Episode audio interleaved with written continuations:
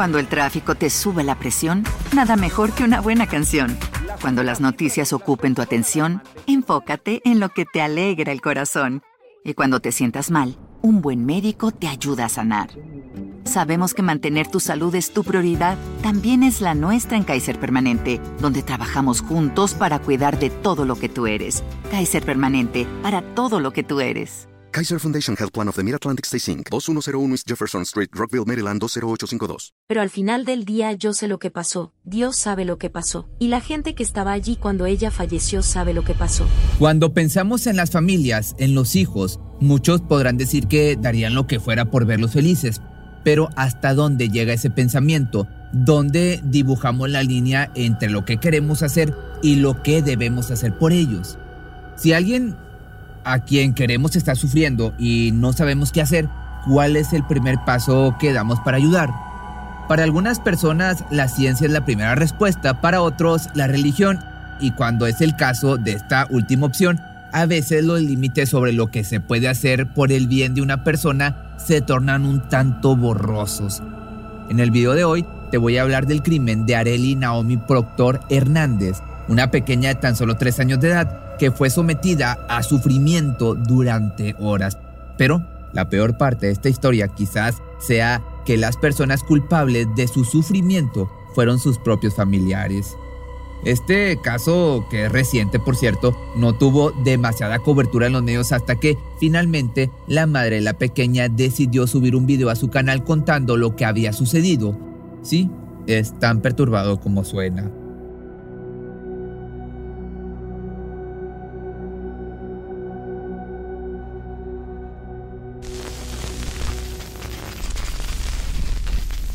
Claudia Hernández Santos, quien en redes sociales se muestra con el nombre de Elisa Santos, nació el 8 de abril del año 97.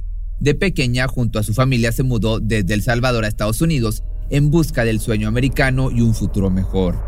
La familia se instaló en San José de California y ahí comenzaron su vida. Claudia también creció, se enamoró y decidió formar una familia en el mismo estado.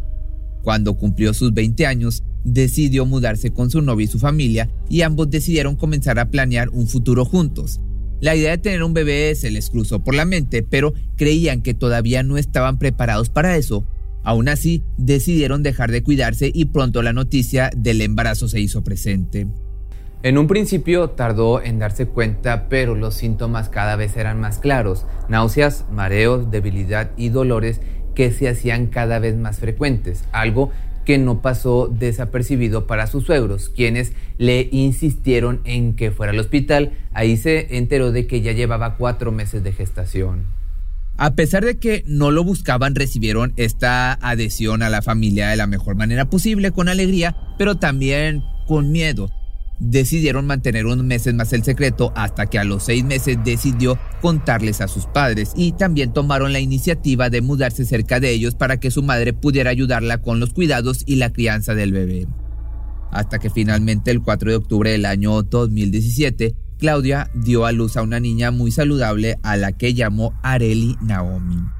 La niña era un encanto, siempre feliz, siempre tranquila, con el paso del tiempo notaron que se le dificultaba hacer algunas cosas simples como caminar y hablar, pero no le dieron tanta importancia. Sus primeros años fueron muy tranquilos, hasta que, al cumplir sus tres años, comenzó a tener algunas situaciones que nadie en la familia lograba entender.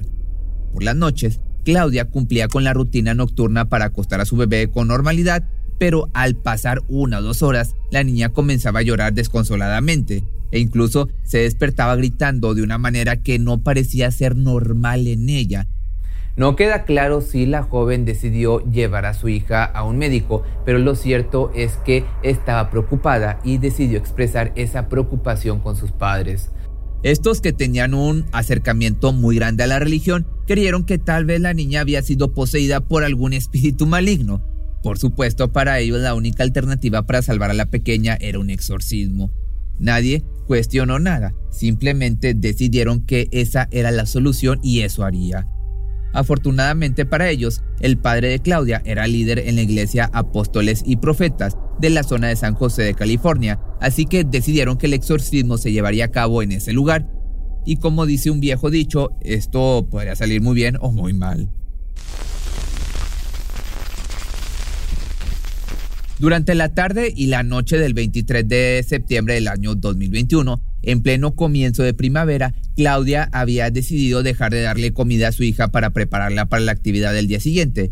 Ella creía que si su hija se encontraba de alguna forma debilitada por el hambre, el demonio que presuntamente se encontraba en su interior también lo estaría, por lo que sería mucho más fácil sacarlo del cuerpo huésped. Entonces, en la mañana del día siguiente, Claudia, junto a su hermano René Aarón Hernández, de 19 años, llevaron a la niña a la iglesia de su padre, donde intentarían, como ellos decían, curarla de todos sus males. Areli, de tan solo tres añitos, iba en confianza con las personas en las que más confiaba, a lo que probablemente sería el peor y último momento de su vida, lamentablemente. La familia llegó a eso de las 6 de la mañana a la iglesia, donde los esperaba su padre, René Trigueros Hernández, de 59 años. Él, al ser el encargado de la iglesia, sería quien llevaría a cabo el exorcismo. Media hora después se daría comienzo al acto, considerado por ellos como un trabajo de Dios. Recordemos que la idea de esta ceremonia era específicamente liberar a la niña, a la inocente de cualquier espíritu maligno que estuviese atormentándola y no permitiéndole vivir una vida normal, como cualquier otra pequeña. Pero bien, todos hemos visto en algún momento una película sobre exorcismo, ¿o no? Yo creo que sí. Por ende, podemos decir que sabemos cómo se lleva a cabo un exorcismo, o al menos los métodos que solemos notar en la ficción. Pues bien, en este caso, el presunto exorcismo se desarrolló de una manera inesperada. Para empezar, los tres familiares decidieron sujetar a la pequeña para dejarla inmóvil por todas sus extremidades. René, padre, comenzó a presionarle la panza a la pequeña para sacarle el demonio, mientras los tres adultos rezaban a su alrededor este sería el primer paso para que Areli vomitara al demonio que tenía en su interior. Al notar que esto no estaba funcionando, comenzaron a turnarse para meter dos dedos en la boca de la pequeña y forzar las arcadas sin dejar de sostenerla para mantenerla inmóvil. Repitieron este tortuoso proceso durante varias horas, incluso cuando la pequeña ya no tenía nada que vomitar, Recordemos que su madre había dejado de darle comida el día anterior para debilitar a los espíritus malignos supuestamente. Como nuevamente no estaban teniendo los resultados esperados y aunque no sabemos qué tipo de resultados esperaban en una situación así, retomaron el hecho de comenzar a apretarle nuevamente el abdomen, pero ahora incluyendo técnicas de ahorcamiento y presión en el pecho. Esto hizo que la pequeña empezara a desmayarse y perder el conocimiento durante varios momentos del ritual. En uno de los reportes policiales, Claudia mencionó que luego de entre 8 y 10 horas de forcejeo, la pequeña vomitó un líquido de color púrpura. Después de eso, la familia no se dio todavía por vencida y continuaron maltratando a la inocente Areli durante 12 horas, recién notando la ausencia de signos vitales en su cuerpo alrededor de las 6 de la tarde. Para ese entonces ya se encontraban más personas dentro de la presunta iglesia y ninguno de los que se había acercado al lugar consideró que debían llamar a emergencias o dar una señal de alerta que la niña no estaba bien. Y como dato de color, esta no fue la única vez en la que esta iglesia estuvo en los medios. Meses después, en abril del año 2022 y apenas semanas después de los últimos arrestos del caso de Areldi, miembros de la iglesia fueron denunciados por tener a un niño pequeño prácticamente privado de su libertad. Su nombre era Brendan Cuellar, de tan solo tres meses de edad. Presuntamente, el pequeño había sido abducido de la casa de su abuela después de intentos fallidos por dos miembros de la congregación, José Portillo y Yesenia Ramírez. Ambos eran miembros junto a la madre de Brendan. Según ellos, lo hicieron porque creían que la abuela estaba criando en malas condiciones al pequeño. Afortunadamente, el bebé fue hallado sano y salvo y regresado a su familia, que después de este hecho se volvió a investigar a la iglesia y sus instalaciones, pero no se encontraron más conexiones entre ambos casos. Dos horas después del presunto fallecimiento de la niña, regresando a donde estábamos, la primera mujer en tener el pensamiento sensato de llamar a emergencias fue su madre, la abuela de la pequeña, quien luego hizo la llamada para dar parte de lo que había sucedido. Los médicos llegaron a la iglesia a las 8.12 de la noche, pero al querer atenderla no notaron signos vitales y pues ya era demasiado tarde para salvarla. Por supuesto, la investigación no tardó en comenzar. En medio de la conmoción se llevó a cabo una autopsia que determinó que la pequeña había perdido la vida porque le cortaron la respiración. En la declaración de los paramédicos mencionaron que esta inocente llevaba mucho tiempo sin vida, por lo que se comenzó a especular si la madre tenía algún recuerdo o conocimiento de lo que había sucedido horas antes, ya que su historia no coincidía en absoluto con lo presentado por los miembros de la salud. Y si estaban pensando en ese líquido púrpura que había expulsado, que te había platicado anteriormente, pues bueno, los médicos confirmaron que esto se debía a la falta de comida en el cuerpo de la menor, quien había pasado casi un día y medio sin consumir más que un vaso de agua, que fue lo único que encontraron en su estómago. Con respecto al lugar en que se llevaron a cabo los hechos, la presunta iglesia donde se llevaron, te digo, a cabo estas 12 horas de infierno y sufrimiento, era en realidad una casa con una sola habitación en la que René, el padre de Claudia, llevaba a cabo sus celebraciones de misa. Por supuesto, este lugar era alquilado, y cuando la noticia de lo que le había sucedido a Areli salió a la luz, la familia recibió el ultimátum de que tenían que desalojar este lugar. Mientras tanto, se interrogó a todas las personas que se encontraban en, este, en esta casa, ahora considerados testigos del crimen, y a pesar de que todos estuvieron presentes en el momento en que la pequeña Areli dejó de tener signos vitales, ninguno de ellos fue detenido ni siquiera de manera preventiva. Tuvieron que pasar meses hasta que se hizo la primera detención del caso, en enero del año 2022, a la madre de la pequeña, Claudia, que fue finalmente arrestada y acusada por el crimen de Areli. Pero incluso antes de ser arrestada, se tomó el tiempo de hacer un video en YouTube para, según ella, intentar explicar lo que había sucedido con su hija.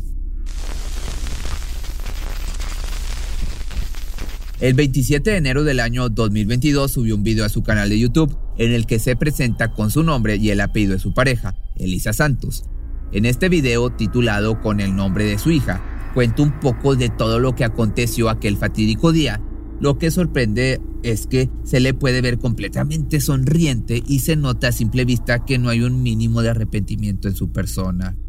El video dura más de 40 minutos y obviamente no te lo voy a poner todo, pero su narrativa comienza incluso hablando de un sorteo que hizo. Después de las formalidades, comenzó a contar desde el momento en el que conoce a su pareja, en el año 2016, a través de la historia desde su embarazo hasta el nacimiento de Areli, el video es acompañado por memes, imágenes de la bebé y chistes de la mujer de mal gusto. Incluso hasta se ríe en momentos en los que está hablando de que extraña a su pequeña. Cuando aprendió a hablar más, solo. Aprendió a decir te amo, ¿verdad? Aprendió a decir te amo, pero no fue hasta que empezó a entender más, a crecer más, que empezó a decir te amo a mí muchas veces. Más llegando hacia el final del video, Claudia dice querer hablar sobre lo que pasó aquel día, pero rápidamente hace mención de no querer hablar sobre cómo su hija perdió la vida, diciendo que todavía no estaba lista para hacerlo. Sé que todos quieren saber qué le sucedió, la causa de su muerte. Y les hablaré de eso, ¿saben? Lo haré, pero cuando esté lista. Es loco, ¿saben? Porque cuando ella falleció, estaba conmigo. Por supuesto, soy su madre. ¿Por qué no estaría conmigo? Poco después hace una breve mención sobre cómo muchas personas la acusaron a ella de haberle quitado la vida y la vida a la pequeña y de haber sido quien la lastimó, pero también es clara al decir que las personas que la la juzgan no estuvieron presentes en el momento y no saben lo que sucedió realmente. De esta manera, en mayo, cuatro meses después del arresto de Claudia, fueron detenidos su hermano y su padre, quienes fueron acusados formalmente por lo que le hicieron a Areli. En el juicio, el abuelo de la pequeña hizo mención de la Biblia para su propia defensa. Dijo que, si leemos la Biblia, veremos que Jesús desprende a los demonios y cura a las personas enfermas. No es algo que yo quisiera hacer, sino que es la voluntad de Dios. René también mencionó que él era solamente el pastor que prestaba su cuerpo para que Dios pudiera hacer su trabajo en la tierra y que todo lo sucedido aquel día con su nieta era un designio sagrado, que así lo había querido Dios y que ellos solo lo llevaron a cabo. Que si bien al momento no hay todavía una sentencia firme dictada para los miembros de la familia, se espera que los tres reciban un mínimo de 25 años en prisión y un máximo de cadena perpetua. Al pensar en esta condena, tenemos que tener en cuenta que algunos estados de Estados Unidos tienen leyes que protegen los actos que se hagan bajo el marco de una religión, por lo que juzgar a los tres culpables puede ser un poco más difícil de lo que pensamos. Hay que dejar esto bien en claro.